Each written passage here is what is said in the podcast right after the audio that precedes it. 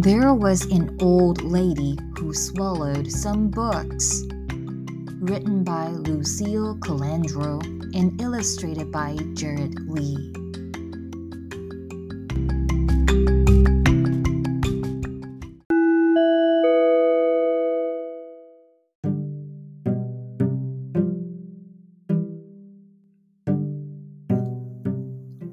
You won't believe why this old lady swallowed some books a pen, a pencil case, a ruler, a folder, some chalk, and a bag. Listen to the story to find out. 诶，好奇怪哦，为什么这个老太太要吃这么多的书啊？还吃了好多其他不能吃的东西耶！我们一起来听听看这个故事吧。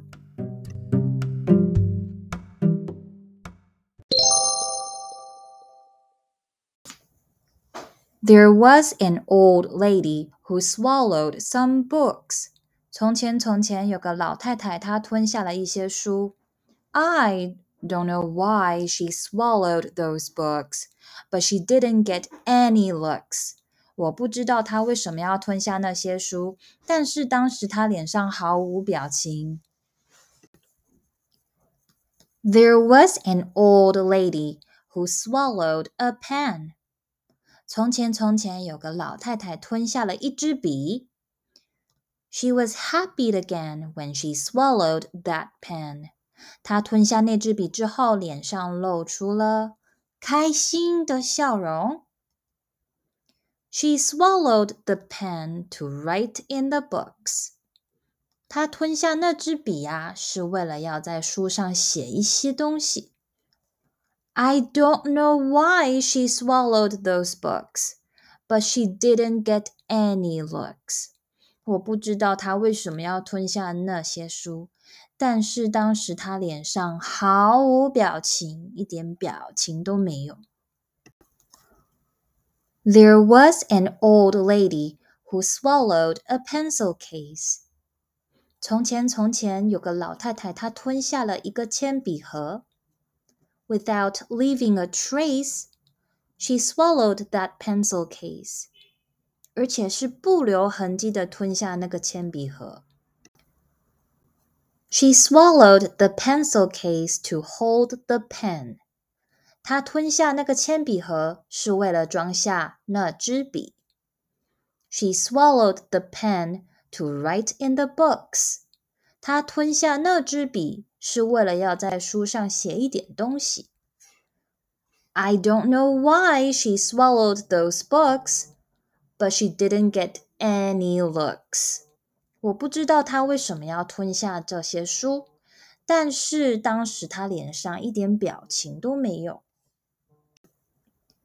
There was an old lady who swallowed a ruler. 从前，从前有个老太太，她吞下了一把尺。She couldn't look cooler swallowing that ruler. 她吞下那把尺的时候实在太酷啦。She swallowed the ruler to measure the pencil case. 她吞下那把尺啊，是为了量一量这个铅笔盒。She swallowed the pencil case to hold the pen.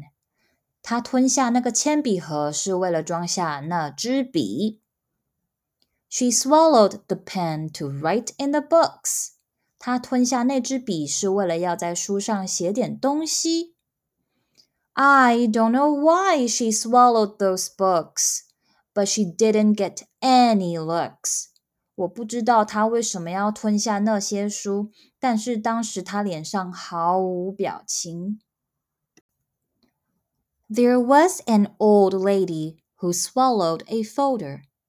从前，从前有个老太太，她吞下了一个文件夹。She didn't feel any older when she swallowed the folder. 当她吞下那个文件夹的时候，一点都不觉得她自己年纪很大。She swallowed the folder to protect the ruler.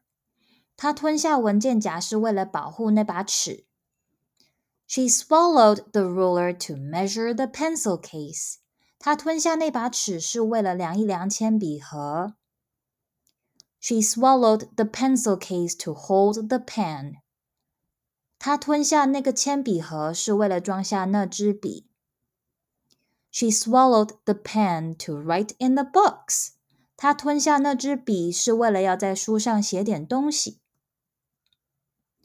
I don't know why she swallowed those books, but she didn't get any looks. 我不知道她为什么要吞下那些书，但是当时她脸上毫无表情。There was an old lady who swallowed some chalk. 从前，从前有个老太太，她吞下了一些粉笔。She didn't balk when she swallowed that chalk. 她是毫不犹豫地吞下那些粉笔。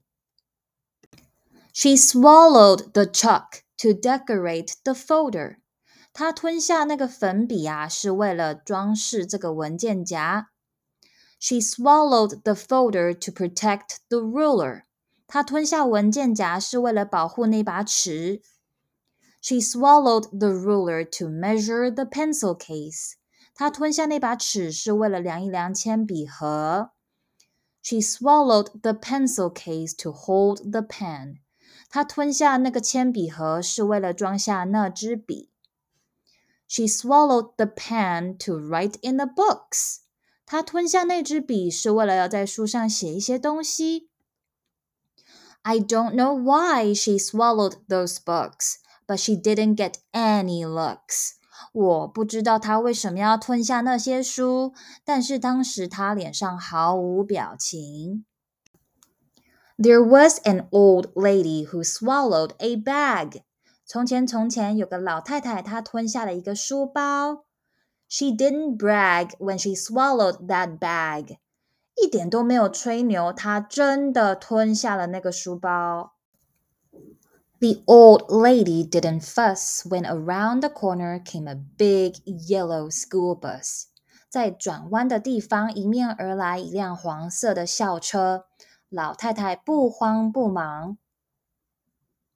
She started a cheer that she could not hold back, and out popped her brand new backpack. 他再也等不及了，兴高采烈地吐出他的新书包。Have a great school year！开学快乐哦！